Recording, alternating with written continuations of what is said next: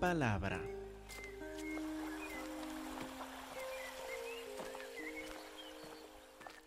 Por favor, hermanos, si no han abierto sus Biblias a Judas, versículos a 3, vamos a concentrar en 5, 6 y 7 hoy. Si no tienen sus Biblias abiertas a este pasaje, a la carta de Judas, empezando en versículo 3, por favor, ábrenlas. Buscan el versículo 3 de la carta de Judas, la penúltima carta del Nuevo Testamento de toda la Biblia, que se encuentra antes de Apocalipsis. Vamos a empezar en Judas, versículo 3, solo para refrescar la memoria un momento, para acordarnos de qué está hablando Judas.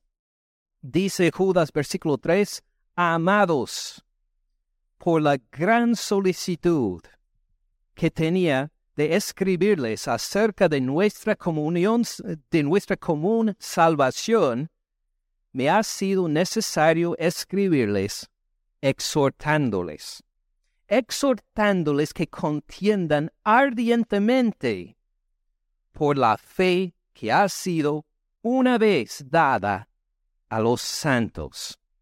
Nos llama a contender, a pelear. ¿Por qué? Versículo 4 porque algunos hombres han entrado encubiertamente, los que desde antes habían sido destinados para esta condenación, hombres impíos, hombres como vimos hace ocho días, hombres que son el opuesto de hombres piadosos, hombres impíos, hombres que no temen a Dios, hombres que no tienen ninguna devoción hacia Dios, hombres que desobedecen su palabra, hombres impíos. Y fíjense, aquí está el peligro principal de ellos. Ellos están destinados para esta condenación, pero fíjense en su enseñanza y cómo puede hacer pudrir o corromper a los otros. Ellos convierten en libertinaje la gracia de nuestro Dios. Toman la gracia de nuestro Dios, el perdón de nuestro Dios y la utilizan como una excusa para seguir pecando. En vez de reconocer que la gracia de Dios nos salva, nos rescata para obedecer a Dios, para servirle en santidad, estos ven la gracia de Dios como una excusa para seguir pecando, para tener una actitud de que pues no importa, si peco o no, no importa si vivo de una forma desagradable a Dios o no, porque Él siempre me va a perdonar. Él, ah, él tiene mucha paciencia conmigo y con esta actitud han convertido en libertinaje la gracia de nuestro Dios. Y por eso niegan a Dios el único soberano y a nuestro Señor Jesucristo, mientras nosotros somos como Judas en versículo 1, esclavo de Jesucristo, dice que estos han entrado que niegan la soberanía del amo, de nuestro Padre Celestial y de nuestro Salvador Cristo Jesús. Por eso nos llamó a pelear. Por esta razón, protéjanse, peleen contra esta clase de enseñanza falsa que convierte en libertinaje la gracia de nuestro Dios. Muy bien, hasta este punto estamos. Pero ¿cómo vamos a luchar? Nos llamó a pelear. Pero ¿cómo? Uno si va a luchar necesita una estrategia, ¿verdad? Si uno ah, quiere luchar contra un boxeador, recomiendo que primero piense cómo se va a acercar a él, cómo lo va a vencer.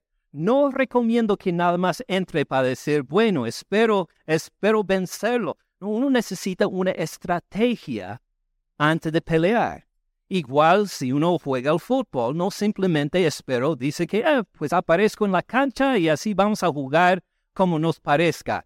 En cambio, espero que haya una estrategia para decir que, mire, ustedes van a jugar aquí y otros por allá, y pues que hay una estrategia para poder ganar a otro equipo, a otra, o a otra persona. Necesitamos una estrategia también. Si vamos a luchar contra una falsa doctrina que ha entrado la iglesia, según Judas, si vamos a luchar para guardar la fe dada una vez a los santos, necesitamos una estrategia. ¿Qué hacemos? Nos dice en versículo 5, mas quiero recordarles, este es el primer paso de la estrategia. Acuérdense. Quiero recordarles, ya que una vez lo han sabido, necesitamos acordarnos de algo que ya hemos aprendido. No necesariamente necesitamos una nueva estrategia, según Judas, sino nos toca acordarnos, nos toca recordar lo que ya nos han enseñado. Es decir, tenemos que poner en práctica lo que ya hemos aprendido. ¿Tiene sentido? A veces pues se nos olvida este paso, pero Judas lo subraya al principio. Quiero recordarles, ustedes ya saben esto, pero vuelven a pensar en lo mismo. Ustedes ya están preparados. Acuérdense de esto. Y nos da tres ejemplos. Tres ejemplos en que quiere que nos fijemos para prepararnos para esta lucha, para poder proteger nuestra fe, para no caer en la falsa doctrina, nos da tres ejemplos, versículos 5, 6 y 7. Vamos a verlo rápidamente. Versículo 5, lo han sabido en que el Señor, habiendo salvado al pueblo, sacándolo de Egipto, después destruyó a los que no creyeron. Este es el primer ejemplo. El Señor, habiendo sacado al pueblo de Egipto, ¿en qué libro de la Biblia encontramos la historia de cómo Dios sacó al pueblo de Israel de la esclavitud en Egipto? Éxodo, correcto, el libro de Éxodo. Y mientras seguimos leyendo Éxodo, Levítico, números, ah, llegando entonces a números 13 y 14. Números 13 y 14 llegamos a ver por el vocabulario el evento de que está hablando Judas. Querían los israelitas, más que querían, Dios les mandó que entraran en la tierra prometida, mandaron a los espías, los espías volvieron, diez de los doce dijeron una, eh, dieron un mal reporte sobre la tierra, los israelitas dijeron, no, gracias. No queremos entrar a la tierra prometida, no creyeron la palabra de Jehová, como dice, y pues no entraron, querían volver a Egipto y Dios dijo, muy bien, ustedes van a disfrutar las próximas décadas, los próximos 40 años, pero en el desierto, no en la tierra prometida. Todos ustedes que no creyeron van a morir en el desierto y sus hijos lo van a superar en fe y van a entrar a la tierra después de ustedes. Impresionante este ejemplo en números 13 y 14. Ustedes lo vieron en la escuela dominical. No lo voy a repetir, pero por ahora, esto es uno de los ejemplos en que quiere Judas que nos recordemos para prepararnos a luchar por la fe una vez dada a los santos. ¿Tiene sentido? Luego nos da un segundo ejemplo, Judas versículo 6, y a los ángeles que no guardaron su dignidad, sino que abandonaron su propia morada, los ha guardado bajo oscuridad, en prisiones eternas, para el juicio del gran día. Y ahora estamos en un evento que no está en la Biblia. Decimos, ¿cuál será este evento? Vamos a hablar de esto en un momento. Viene de un libro que se llama Primero de Enoch. Seguimos para el tercero, que sí reconocemos, porque lo encontramos fácilmente en Génesis 18, 19. Disculpen, todos los que estuvieron en la escuela dominical y que tenían ahí Génesis 18, Génesis 18, Génesis 18, disculpe, fue mi error, debe haber dicho Génesis 19, 19 y 19, la historia de Sodoma y Gomorra. Nos dice como Sodoma y Gomorra y las ciudades vecinas, las cuales de la misma manera que aquellos, habiendo fornicado e ido en pos de vicios contra naturaleza, fueron puestas por ejemplo. ¿Cómo es que fueron puestas por ejemplo? Pues el Señor los quemó por completo con fuego de, ah, con una lluvia de, de azufre, de fuego de azufre que destruyó todo, sufriendo el castigo del fuego eterno. Estos tres ejemplos nos da. Ahora volvemos al segundo. Versículo 6. A los ángeles que no guardaron su dignidad, sino que abandonaron su propia morada los ha guardado bajo oscuridad en prisiones eternas para el juicio del gran día. ¿De dónde viene? Algunos dicen, viene de seguramente de Génesis 6. A los primeros versículos es, esta respuesta es incorrecta y correcta a la vez. ¿Cómo es incorrecta y correcta? Incorrecta con este sentido. No viene directamente de sus versículos viene de un libro llamado Primero de Enoch. ¿Qué es Primero de Enoch? Como dijo en la escuela dominical, era un libro, no de la Biblia, muy popular en esa época, que muchos o leían o conocían a gente que los habían leído. ¿Ustedes alguna vez han, escuchado recientemente de una película que en inglés se llama, ah, no sé si, la reconocerán, se llama a Star Wars? De casi todos, ¿verdad? Así hace dos mil años era el libro primero de Enoch. Todos lo conocían. Era bien popular. ¿Era parte de la Biblia? No. No hay nadie que lo considera parte de la Biblia.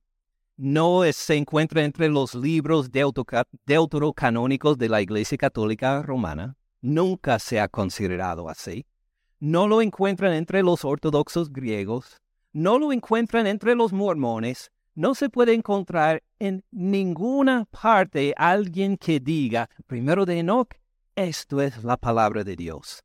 Era un libro popular, un libro fascinante en cierto sentido, ah, porque toma las ideas comunes eh, en, ah, en todas las generaciones de los seres humanos. Este, Ustedes, esto lo mencioné en la clase de los jóvenes a, que, a quienes enseño. ¿A ustedes han escuchado de un libro hace algunos años de un niño que murió supuestamente y subió al cielo y tuvo unas visiones? Y, ¿Ustedes han escuchado de esto? Estuvo en la lista de los libros más vendidos hace dos años, si no me equivoco.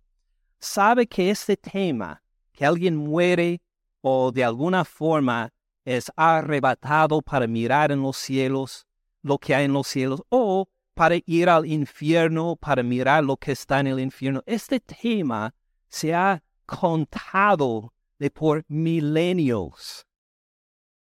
Es un tema que, como diríamos, mencionamos en la clase La Odisea de Homero, uno de los poemas más antiguos en todo el mundo escrito más de, mm, no me acuerdo cuántos, dos mil años antes de Cristo Jesús.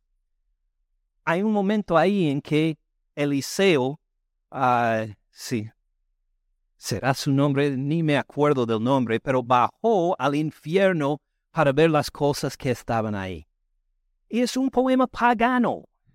No tiene nada que ver con Dios, nada que ver con nuestra fe, pero este tema ha salido en nuestras historias desde hace milenios de algunos que suben a los cielos para ver lo que está ahí, que bajan al infierno para, para ver lo que está y para luego llegar a la tierra para decírselo a los seres humanos. Los judíos también escribían esa clase de literatura.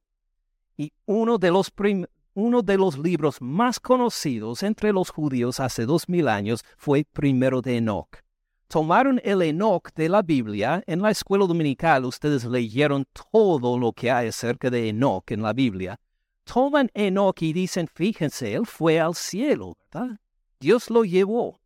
¿Qué vio allá? ¿No sería interesante preguntarle? ¿No sería interesante escribir un libro sobre lo que vio? ¿No sería interesante si él también bajó al, al infierno para decir lo que vio? Y si llega esta historia a contar uh, no solo de que había unos ángeles que Dios había puesto sobre toda la creación, que se habían llegado, se habían enamorado de las mujeres de la tierra, se enamoraron de ellas, tuvieron relaciones con ellas, salieron gigantes de esta, de esta reunión pensando en Génesis 6, sino que dieron los nombres de todos los ángeles también. Hoy mientras estuvieron acá que enseñaron a los seres humanos a cosas de a la magia negra y todo esto, y algunos le enseñaron esto, otros le enseñaron otras cosas, y así entra en mucho detalle este libro sobre todo lo que enseñaron estos ángeles a los seres humanos, todo lo que vio Enoch, y pues la gente, a la gente le gustó. Le pareció una historia fascinante, y aquí Judas lo cita para decir los ángeles que no guardaron su dignidad. Todos los lectores en este entonces habrían dicho, oh sí, primero de no. ¿Se acuerda Darth Vader, Luke Skywalker? Ah, no, no, no, pero otra historia. Los ángeles que no guardaron su dignidad, sí, desobedecieron a Dios, bajaron a la tierra para tener relaciones con las hijas de los hombres, no guardaron su dignidad, sino que abandonaron su propia morada. ¿Qué les pasó? Los ha guardado bajo oscuridad. En primero de Enoch están como en una, una cárcel donde no hay luz. Bajo oscuridad, en prisiones eternas. Según primero de Enoch, estos ángeles le piden a Enoch, por favor, cuando vuelva al cielo, por favor, pídele a Jehová Dios que nos perdone, que nos perdone por nuestro pecado. Entonces, aunque no está de acuerdo, Enoch decide llevar un mensaje, llega delante de Dios, presenta el mensaje y Dios dice que no, que lo que han hecho no tiene perdón, no pueden ser perdonados, se quedan encarcelados en oscuridad para siempre. Judas simplemente va siguiendo esta historia de primero Enoch para el juicio del gran día. Ahora, esto es el segundo ejemplo, pero nos queda una duda. ¿Cómo es que Judas cita algo fuera de la Biblia, presentándolo y diciendo que esta parte, por lo menos de la historia, no toda la historia, no primero Enoch, no todo primero Enoch, pero esta parte es verdad. ¿Cómo lo puede hacer?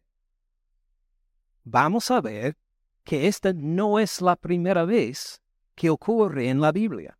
No es la primera vez que ocurre en el Nuevo Testamento en que un autor llega fuera de la Biblia para poder sacar algo fuera de la Biblia y decir que es verdad, es la verdad de Dios. Ustedes se acordarán, por ejemplo, con un, dedo en Judas 6, vuelvan a mirar Hechos capítulo 17. Hechos 17, donde el apóstol Pablo predica a los de Atenas. Él ya se había enardecido al ver la idolatría de ellos estaban entregados a idolatría.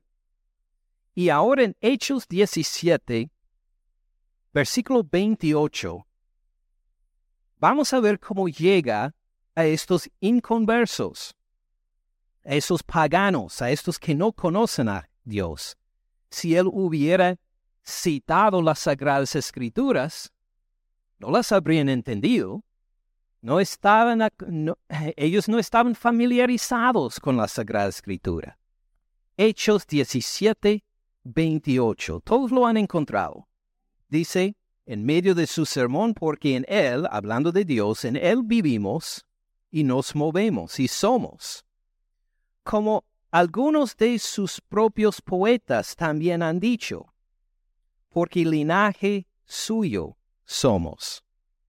Aquí Pablo cita a poetas paganos de Atenas, a poetas paganos que habrían conocido sus oyentes, pero que no eran de Dios, no conocían a Dios, no eran judíos, no sabían las sagradas escrituras, pero los cita sus propios poetas que también han dicho porque linaje suyo somos, siendo pues linaje de Dios. Versículo 29, está de acuerdo.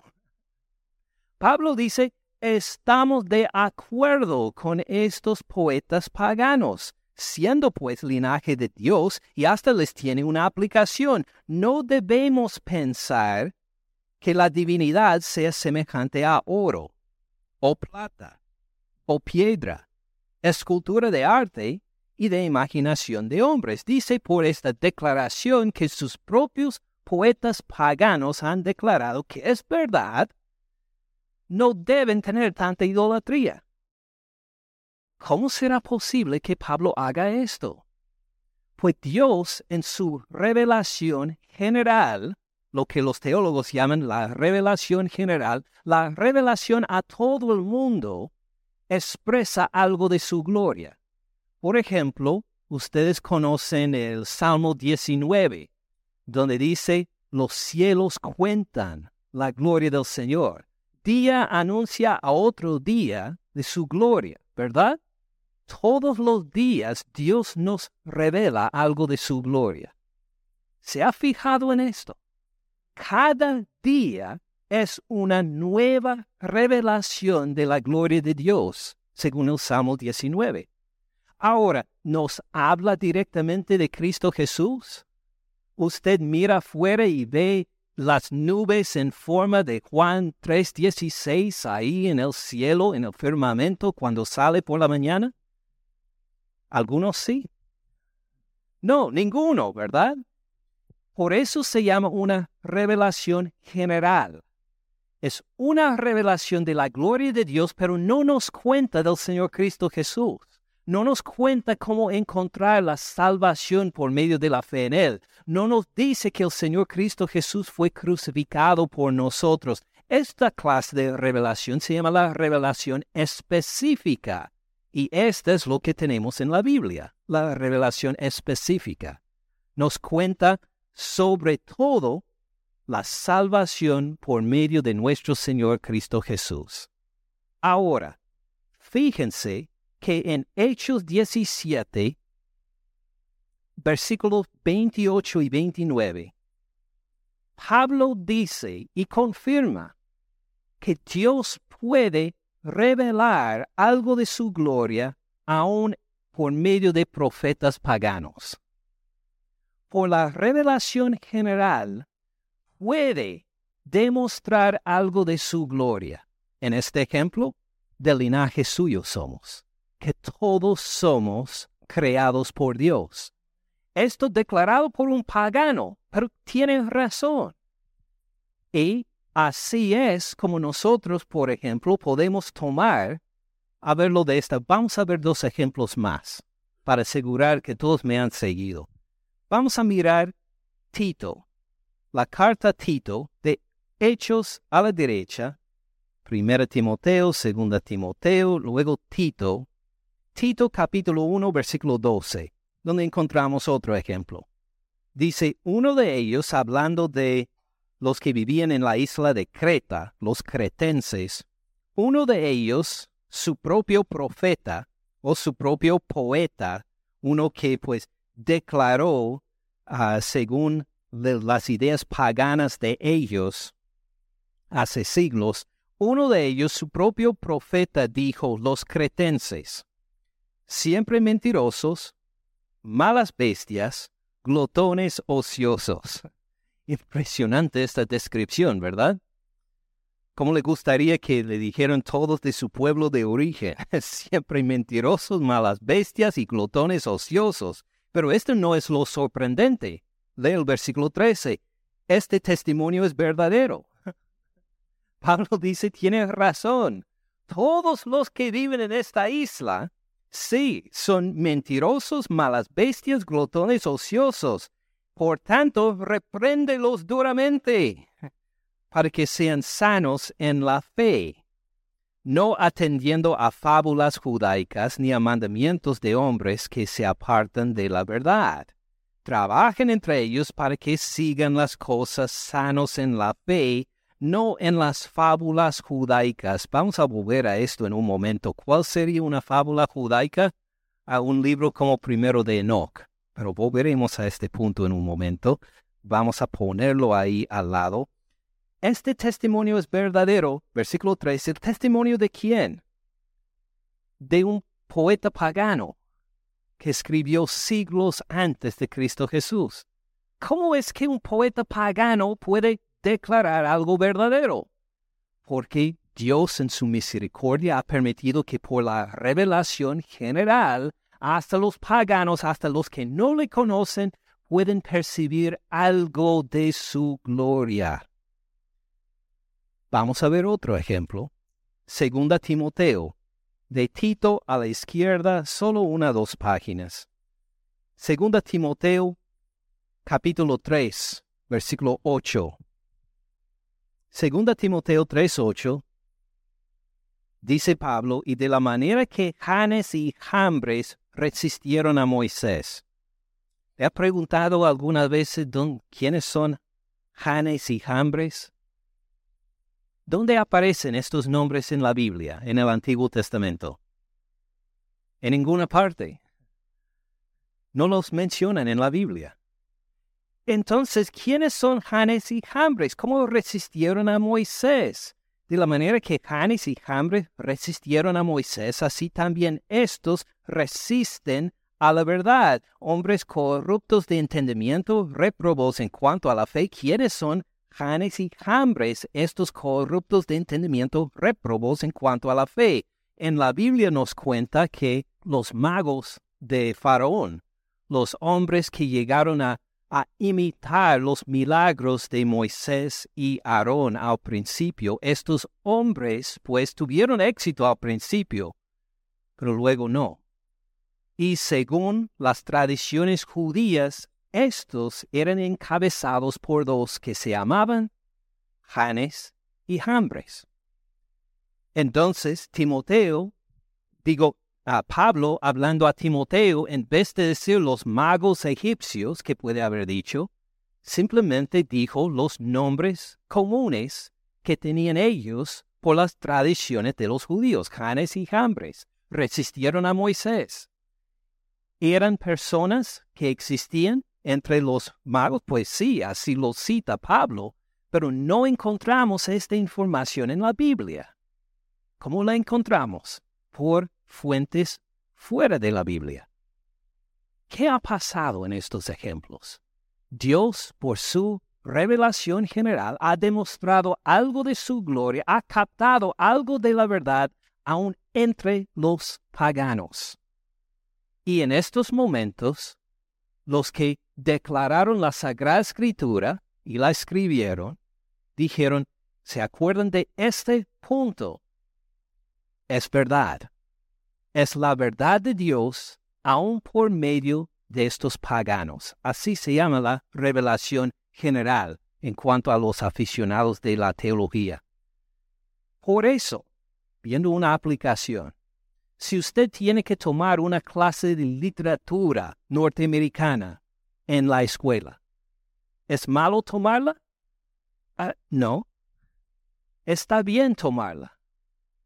Con tal que reconozca que no está a nivel de la autoridad de la, de la Sagrada Escritura y claro que no supera la autoridad de la Sagrada Escritura, aun por medio de estos escritores que no conocen a Dios, como Henry David Thoreau, como Ernest Hemingway, F. Scott Fitzgerald y muchísimos más que no conocen al Señor, que no son cristianos, pero escriben bien. De vez en cuando uno puede encontrar algo de valor ahí, algo de verdad, algo en que Dios, por su revelación general, ha dicho así es el ser humano. ¿Hablan de la salvación? Claro que no. Pero especialmente si uno quiere entender la condición humana, pues estos autores lo pueden detallar bastante bien, con tal que uno lo compare con la Sagrada Escritura después. Por ejemplo, si le toca estudiar una novela norteamericana escrita hace casi 100 años, uh, The Great Gatsby, que fue una película famosa hace unos pocos años, como Lidia, mi hija, tuvo que hacer. Dije, sí, estudia este libro, pero habla de borracheras, de toda esta cosa. Y piense, al tener que leerlo, cómo se aplicaría el Evangelio a esta novela. ¿Cómo se aplicaría el Evangelio a esta historia? Si el personaje principal en esta historia se convirtiera, ¿cómo, se, cómo veríamos su arrepentimiento? Que esté integrado al Evangelio cuando entendemos el Evangelio, que lo apliquemos aún a estas clases de literatura para poder ver cómo Dios a veces aún revela algo de su verdad por medio de los paganos. Pero claro, nada en comparación es de valor con la Sagrada Escritura. O por este ejemplo, ¿Alguna vez les he dicho, hermanos, es prohibido mirar novelas? ¿Les he dicho esto? No, nunca. ¿Es malo mirar novelas? Vamos a ver esto en un momento. Pero ¿les he prohibido mirar novelas? No. Lo que les recomiendo es que miren las novelas, disfrútenlas y considera si este personaje se convirtiera al Evangelio, ¿cómo sería diferente esta historia? Si tal persona en esta novela conociera al Señor Cristo Jesús, ¿cómo serían diferentes sus reacciones con los otros personajes en la novela? Considérelo de esta forma, disfruten la novela, pero reconozcan, por favor, que necesitan el Evangelio en esta historia. Pónganlo ahí. ¿Cómo sería diferente? ¿Cómo sería para la gloria del Señor esa novela que disfrutas? Así recomiendo mirarlos. Una película, a mirar una película, a leer una novela en una clase de literatura, al tener que estudiar filósofos paganos del de la Grecia antigua, lo que sea el tema del paganismo, léelo, disfrútelo, pero aplique el Evangelio.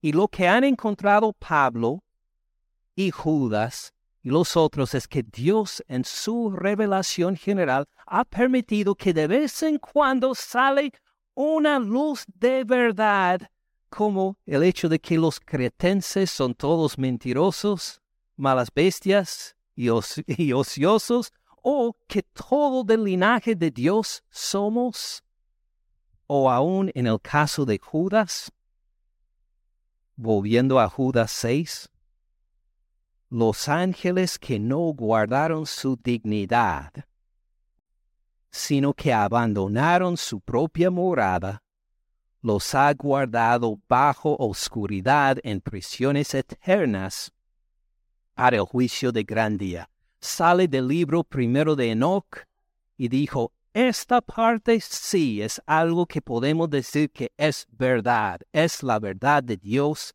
que hay ángeles que no guardaron su dignidad, que abandonaron su propia morada, los ha guardado bajo oscuridad en prisiones eternas para el juicio del gran día. Ahora, antes de que todos digan, ahora soy aficionado de primero de Enoch, quiero leerlo, por favor, ¿dónde se puede comprar un ejemplar de esto? Antes de decir, ahora tengo permiso por el pastor de mirar novelas todas las noches, la cantidad que, quiera, antes de decir esto, fíjense en lo que dice la palabra de Dios acerca de estas cosas también. Miren Colosenses 2, Colosenses capítulo 2, versículo 18. Nadie les prive de su premio, que nadie les quite su premio, que nadie les robe su premio, afectando humildad y culto a quienes. Culto a los ángeles. Entremetiéndose en lo que no ha visto, vanamente hinchado por su propia mente carnal. Es decir, que uno se puede meter en estas cosas, aún primero de Enoch y lo que dice de los ángeles y la revelación, uno se puede meter al punto de perder el premio de su salvación con Cristo Jesús o de la comunión íntima y plena con Él. Uno puede meterse en estas cosas entremetiendo, dando culto a los ángeles. ¿Quién es superior? ¿Todos los ángeles juntos o nuestro Señor Cristo Jesús? ¿Quién es superior? Nuestro Señor Jesús. Esto es evidente por Hebreos capítulo 1, entre otros pasajes. Entremetiéndose en lo que no ha visto. Vanamente hinchado por su propia mente carnal, pensando en todas estas imaginaciones y todas estas visiones, pensando en todas las cosas que no vinieron de Dios, sino simplemente son de su carne. Y versículo 19, no haciéndose de la cabeza. Oh, ¿quién es la cabeza? Cristo Jesús. Está hablando del peligro que tenemos si decidimos meternos en las cosas acerca de ángeles, acerca de visiones, acerca de cosas que ha pasado que nunca hemos visto que nunca hemos experimentado. Usted estuvo ahí cuando estos ángeles bajaron del cielo y estuvieron con las mujeres. ¿Ustedes lo vieron? No, ni yo tampoco. Cuando uno mete y se echa, se, se mete, se lanza en estas cosas como para poder, poder disfrutar de esas historias, vamos a decir. Y luego en versículo 19 han perdido contacto con quién? Con la cabeza del Señor Cristo Jesús dicho, oh, fíjese, estoy discutiendo algo o me he metido en algo que no tiene nada que ver con Cristo Jesús. Ay, qué vergüenza, ¿verdad? No haciéndose de la cabeza, en virtud de quien todo el cuerpo, nutriéndose y, y uniéndose por las coyunturas y ligamentos, crece en el crecimiento que da Dios. Entonces, considerando novelas, uno puede meterse en las novelas, saber todas las actrices y en todas las novelas que han participado y disfrutar todo esto y haberse alejado de Cristo Jesús. Este es el peligro. Entonces uno tiene que decir, me he metido demasiado en este tema o en estas novelas o en estas películas, tengo que volver a acordarme, estoy aquí para glorificar al Señor Jesús. Y mientras este tema o esta película me ayude a mantener mi, mi atención al Señor, estoy bien. Pero en el momento en que me hace apartar del Señor, estoy entonces en un lugar peligroso. Y tengo que volver a poner mi atención en el Señor Cristo Jesús. ¿Tiene sentido? Cuando perdemos la vista de la cabeza del Señor Cristo Jesús, lo que sea el tema. ¿eh? Cuando perdemos la vista de Él, estamos pisando en, en tierra peligrosa que podemos perder nuestro premio de una comunión íntima con el Señor Cristo Jesús por estar metido en algo mm, que nos ha alejado de Él. Otro ejemplo encontramos en 1 Timoteo 1 Timoteo 1. 1 Timoteo 1.3. Dice Pablo, como te rogué que te quedaras en Éfeso cuando fui a Macedonia, para que mandara a algunos, algunos en la iglesia en Éfeso, que no enseñaran diferente doctrina, ni presten atención a fábulas y genealogías interminables Ahora, ¿cuáles son unas fábulas, unos ejemplos primero de Enoch? una historia larga sobre las visiones que Enoch supuestamente veía y todo lo que pasó, o si hay algo de verdad ahí, como encontró Judas, como encontró Pedro también, si lee primera y segunda de Pedro. Pero ni presten atención a fábulas y genealogías interminables, ¿por qué no? Porque acarrean disputas. Más bien que edificación de Dios que es por fe, así te encargo ahora. Está bien discutir temas que tienen que ver con la vida espiritual, claro. Pero si nada más llegan a disputas, pues esto quita la atención de lo cual, eh, la atención que debemos poner en el Señor Cristo Jesús.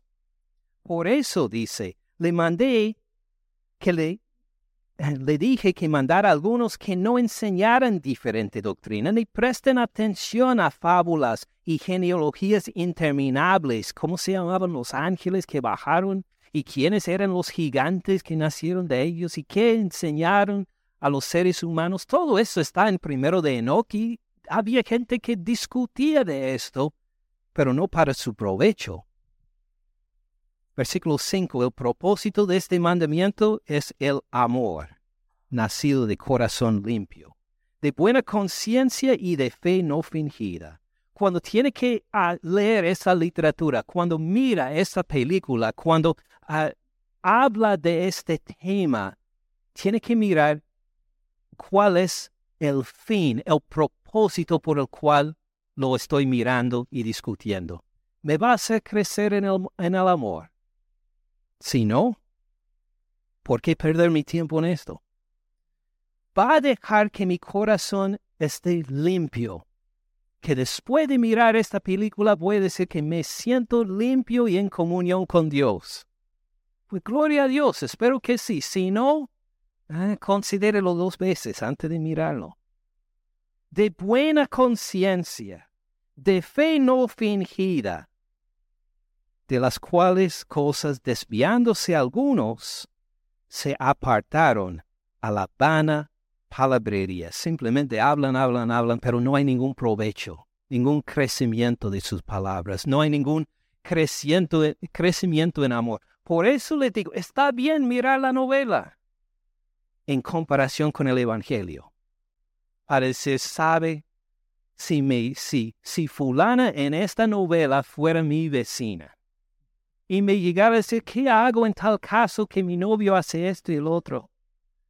¿sabe? Le llevaría la palabra de Dios para decir, mire, mire la novela con esta actitud, disfrútela con esta actitud, para que su, para que al mirarlo puede crecer en su conocimiento del Señor, puede disfrutar del amor, puede decir en mi propia vida, quiero, anhelo más al Señor porque veo la perdición en que pueden llegar, a que pueden llegar unos sin el Evangelio, y veo la esperanza que Dios da a otros que, que lo necesitan. Tiene sentido. Ahora, un ejemplo más. Segunda Timoteo 4. Segunda Timoteo 4, versículo 3. Tal vez llegamos a esta pregunta. Pastor, según dices, tengo permiso de mirar las novelas, pero según el Evangelio, puedo tomar una clase de literatura norteamericana en la escuela o en la universidad, pero considerando estos libros según la vista ah, cristiana. ¿Y por qué en la Biblia, en el Nuevo Testamento, hay tan pocos ejemplos Sí mencionamos como tres, pero hay tan pocos ejemplos de que los apóstoles llegaron fuera de la Biblia a hablar de estas fábulas, estas genealogías, de estas otras cosas. ¿Por qué hay tan pocos ejemplos de esto? ¿Por qué no debo mirar las novelas toda la semana? ¿Por qué no debo nada más meterme a estudiar a los poetas románticos ingleses como una carrera de, para ser catedrático en, ah, en literatura inglesa. ¿Por qué no debo meterme en esto? Segunda Timoteo 4, 3 nos dice, porque vendrá tiempo cuando no sufrirán la sana doctrina, sino que teniendo comezón de oír, se amontonarán maestros, pero maestros no para dirigirles a Cristo, no para dirigirles a Dios, no para hacerles crecer en amor, en fe, sino maestros conforme a sus propias concupiscencias. Y apartarán de la verdad el oído y se volverán a las fábulas.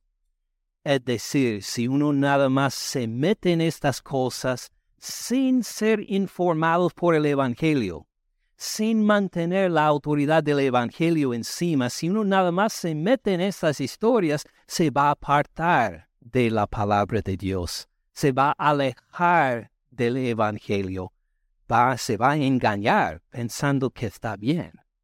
Por eso, Pablo, Pedro, Judas, de vez en cuando, raras veces, salen de la Biblia para subrayar un detalle, para comunicar algo de la verdad de Dios, pero para integrarlo luego en el Evangelio.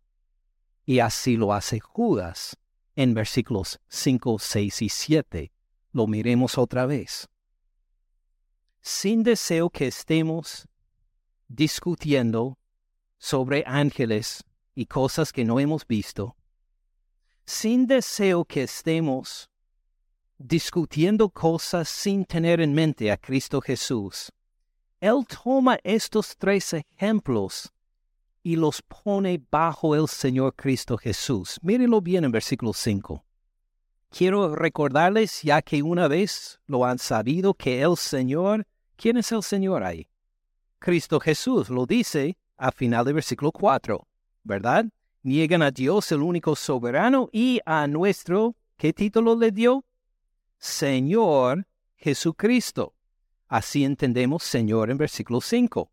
Quiero recordarles, ya que una vez lo han sabido, que el Señor, hablando de Cristo Jesús, habiendo salvado al pueblo, sacándolo de Egipto, y no dirá un momento, Jesucristo sacó el pueblo de la esclavitud en Egipto en el libro de Éxodo? Sí, claro que sí. Ahora, ¿cómo será posible? Le llama Jehová, ¿verdad? En el Antiguo Testamento. Pues, ¿qué es lo que pasa? El Antiguo Testamento nos revela que hay un Dios llamado Jehová Dios, Yahvé, si quiere estar más cerca al hebreo. Jehová Dios que es uno. ¿Y qué nos revela sobre este Dios en el Nuevo Testamento, aún con más claridad? Que este Dios no es uno en el sentido de simple, sino uno en el sentido de complejo son tres personas en uno. Es el Padre, es el Hijo y el Espíritu Santo. Cada persona completamente en la plenitud deidad. Es Dios el Padre, es Dios el Hijo, es Dios el Espíritu Santo. Y a la vez que son tres personas, son uno, son Dios. El Padre, el Hijo y el Espíritu Santo son Jehová Dios. Así es el testimonio del Antiguo Testamento y del Nuevo. Dios es a la vez uno, un ser, un natura, como dicen en latín, en tres personas, Padre, Hijo y Espíritu Santo. Si tiene preguntas acerca de esto, podemos platicarlo en el lobby, en el parque, este, he predicado de esto varias veces. Hay muchos recursos para ayudarles a, captar esto. El error es cuando pensamos que vemos al Hijo en el Nuevo Testamento, entonces el Hijo no estuvo en el Antiguo Testamento. Y cuando dice Jehová está hablando del Padre, esto es un error. Jehová es el Padre, el Hijo y el Espíritu Santo. En el Antiguo Testamento no lo revelaron en esta plenitud exacta, pero en el Nuevo Testamento sí es bastante fuerte e impresionante que judíos que todos los días declaraban cada mañana, cada noche, Dios es uno, Dios es uno, podían decir también Jesús es Dios, el Espíritu Santo es Dios. Entendieron ellos que sí, hay un Dios y una complejidad en este ser único, que es ambos, es el Padre, el Hijo y el Espíritu Santo también. Y no encontraron ningún problema al declararlo. Ahora, el error a que llegamos nosotros es leer el Antiguo Testamento, leer Jehová, Jehová, Jehová y pensar esto solo habla del Padre. Podemos ver, por ejemplo, en Isaías 6, hemos visto en otras ocasiones, como Juan, al escribir su Evangelio, cuando Isaías vio a Jehová de los ejércitos en el templo, y que Dios dijo, ay, pues he pecado contra Jehová, Dios de los ejércitos, al quien los ángeles estaban cantando, Santo, Santo, Santo. Juan en su Evangelio dice que Isaías vio al Señor Cristo Jesús ahí. Porque no hubo diferencia. Jehová de los ejércitos es también el Señor Cristo Jesús y es el Espíritu Santo. Voy repitiéndome solo para subrayar porque veo que algunos están como poco confundidos. El error es llegar a leer Jehová y decir, solo es el Padre. Solo es el Padre solo es el Padre. No, es el Padre, el Hijo y el Espíritu Santo cuando aparece Jehová. Ahora, Judas entonces en versículo 5 nos dice, el Señor hablando de Cristo Jesús, habiendo salvado al pueblo sacándolo de Egipto. ¿Estaba equivocado? No, tenía perfecta razón, porque ambos, el Padre y el Hijo, y podemos decir también el Espíritu Santo obrando juntos hicieron esos milagros. Sacaron el pueblo de... No solo existió Cristo Jesús en un rincón diciendo, espero que venga el tiempo del Nuevo Testamento pronto. Él participó con el Padre, Él se glorificaba con el Padre y con el Espíritu Santo en todo el Antiguo Testamento lo vemos en la creación y aquí Judas nos da el ejemplo de que así pasó también en el Éxodo. Fue nuestro Señor Cristo Jesús el que sacó al pueblo de la esclavitud. ¿Y qué hizo después? Sacándolo de Egipto, ¿qué más hizo en versículo 5? Destruyó a los que no creyeron. Y ahora, por fin, este sermón ha sido largo, ¿verdad? Por fin hemos llegado a uno de los puntos principales que Judas quiere que sepamos. Cuando nosotros luchamos contra esta impiedad que dice que tome la gracia de Dios como libertinaje. Dios te va a perdonar, no te preocupes, no piense en la santidad, no, no te preocupes mucho por obedecer la palabra de Dios. Cuando nos toca luchar contra esto, tenemos que recordarnos de estos tres eventos. porque El primer evento, el Señor Cristo Jesús es justo y es severo, aun con los creyentes. ¿Lo vieron? El Señor, habiendo salvado al pueblo, Él los rescató los sacó de Egipto. Pero ¿qué hicieron después? No creyeron. ¿Qué hizo? Los destruyó. Uno puede disfrutar una redención de parte del Señor Cristo Jesús y ser destruido si uno no lo cree. Si uno no tiene fe en Él, claro.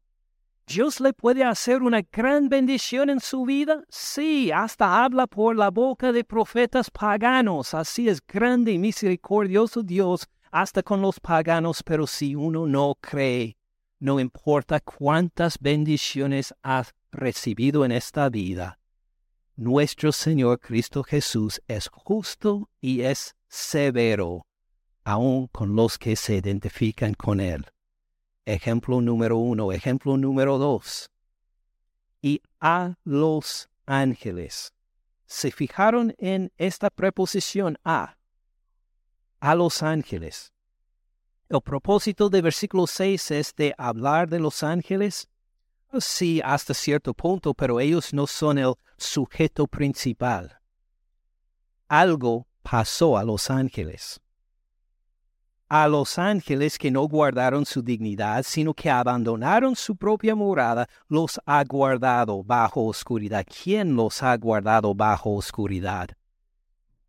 Fíjese bien, versículo 5, que dice, el Señor Jesucristo. El Señor Jesucristo los ha guardado bajo oscuridad. Si leemos versículo 6 y solo nos hemos fijado en los ángeles y qué hicieron los ángeles, nos hemos apartado de la cabeza, ¿verdad? Porque este versículo es para hablar de la cabeza del Señor Cristo Jesús. El Señor Cristo Jesús tiene el poder de guardar bajo oscuridad hasta ángeles poderosos. Pensaba en el poder del Señor Cristo Jesús de esta forma? Así lo describe. El juicio de nuestro Señor Cristo Jesús es, no solo según versículo 5, justo y severo, sino también es seguro. Estos ángeles no tienen salida. No importa cuán fuertes son bajo el Señor Cristo Jesús, tienen que someterse y Él los tiene guardado. ¿Hasta, hasta qué punto? En prisiones que eternas. El poder del Señor Jesús no disminuye. No es que es poderoso hoy y en una época se, se va a debilitar. Los puede guardar hasta en prisiones eternas para el juicio del gran día. Cuando Él llega a juzgar a todos los vivos y los muertos, estos ángeles serán juzgados también. Y Él los guarda bajo su autoridad. Su juicio es seguro, severo y justo. Ahora el tercer ejemplo de Sodoma y Gomorra.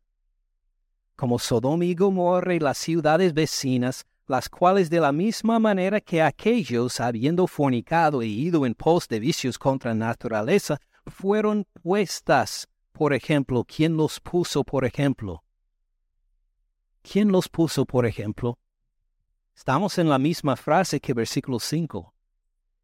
El Señor Cristo Jesús.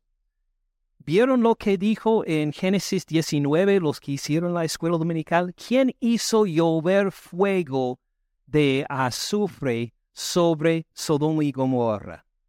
Jehová lo dice claramente, Jehová lo hizo, Jehová incluyendo el Hijo.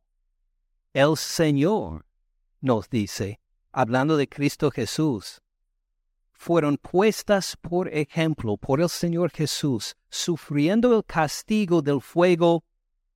Oh, fíjese, no solo fue un fuego para estos días, para destruirlos. Hay un fuego eterno a que está metida Aquí están metidas estas ciudades. De ahí vemos que el juicio de nuestro Señor Cristo Jesús es justo, es severo, aun con los de su propio pueblo, es seguro, nadie lo puede escapar, igual como estos ángeles no lo pueden escapar, y es eterno.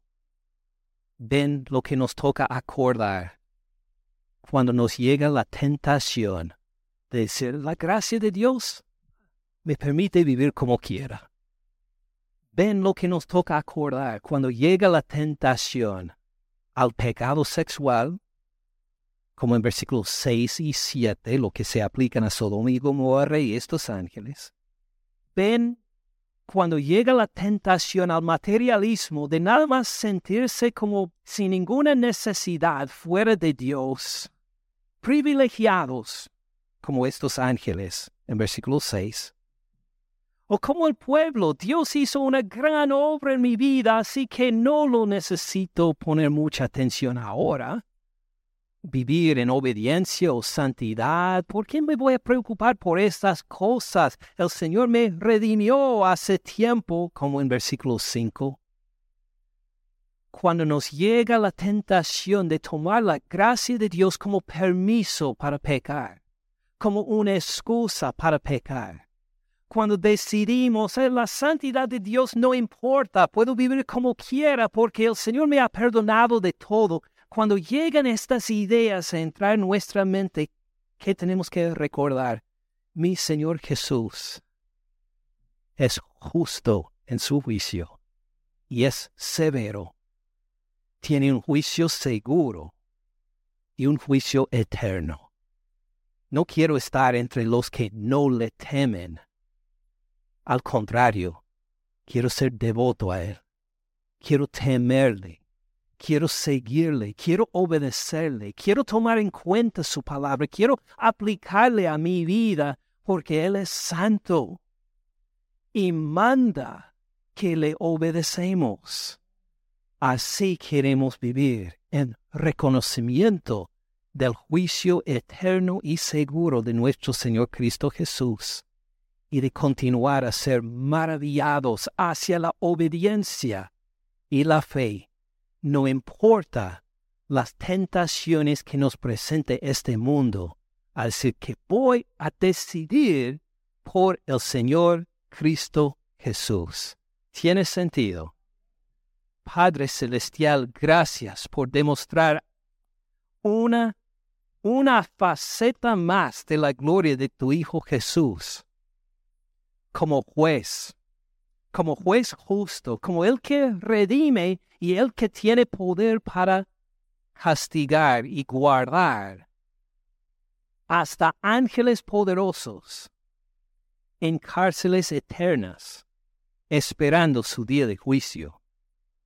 Gracias por hacernos, espero, Padre, temblar ante Él otra vez, en agradecimiento por nuestra salvación con un compromiso de obedecerle en todo, reconociendo el poder y de la esencia de la persona delante de quien estamos.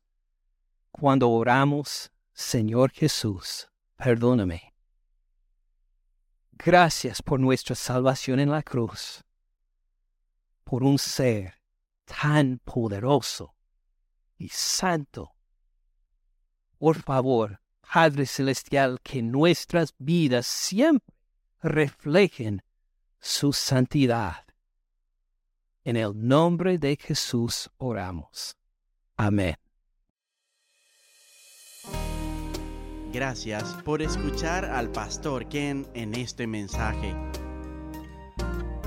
Para más recursos, visite caminandoensupalabra.org.